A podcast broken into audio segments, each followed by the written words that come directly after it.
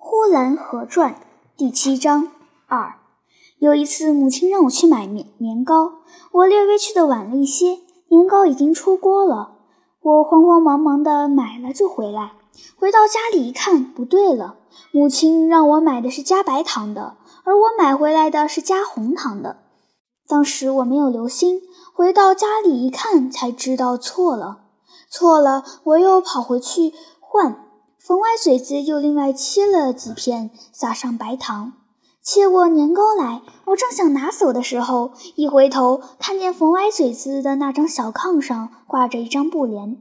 我想知道这是做什么的，我跑过去看一看。我伸手就掀开了布帘，往里面一看，呀，里边还有一个小孩呢。我转身就往家跑，跑到家里就跟祖父讲。说冯歪嘴子的炕上不知是谁家的女人睡在那里，女人的被窝里边还有一个小孩，那小孩还露着小头顶呢，那小孩的头还是通红的呢。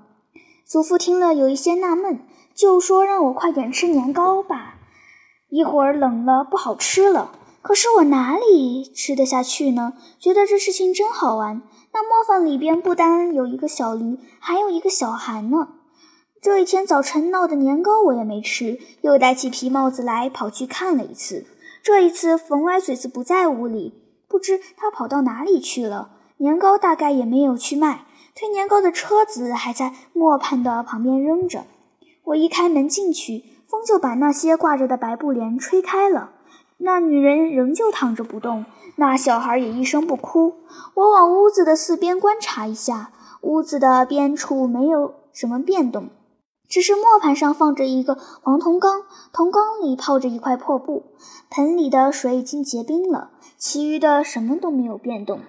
小驴一到冬天就住在磨坊里，那小驴还是照旧的站在那里，而且还是安安顿顿的，和每天一样摸大着眼睛。其余的磨坊里的风车、罗柜、磨盘都是照旧的在那里待着。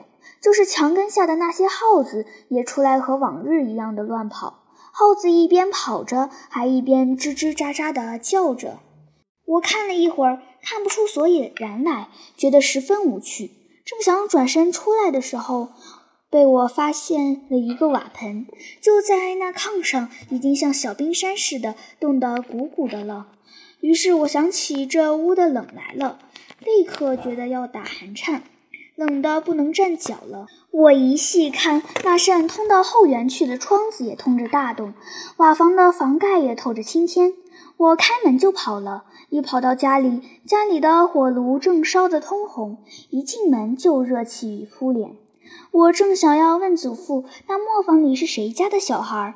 这时冯歪嘴子从外面来了，戴着他的四耳帽子。他未曾说话，先笑一笑的样子，一看就是冯歪嘴子。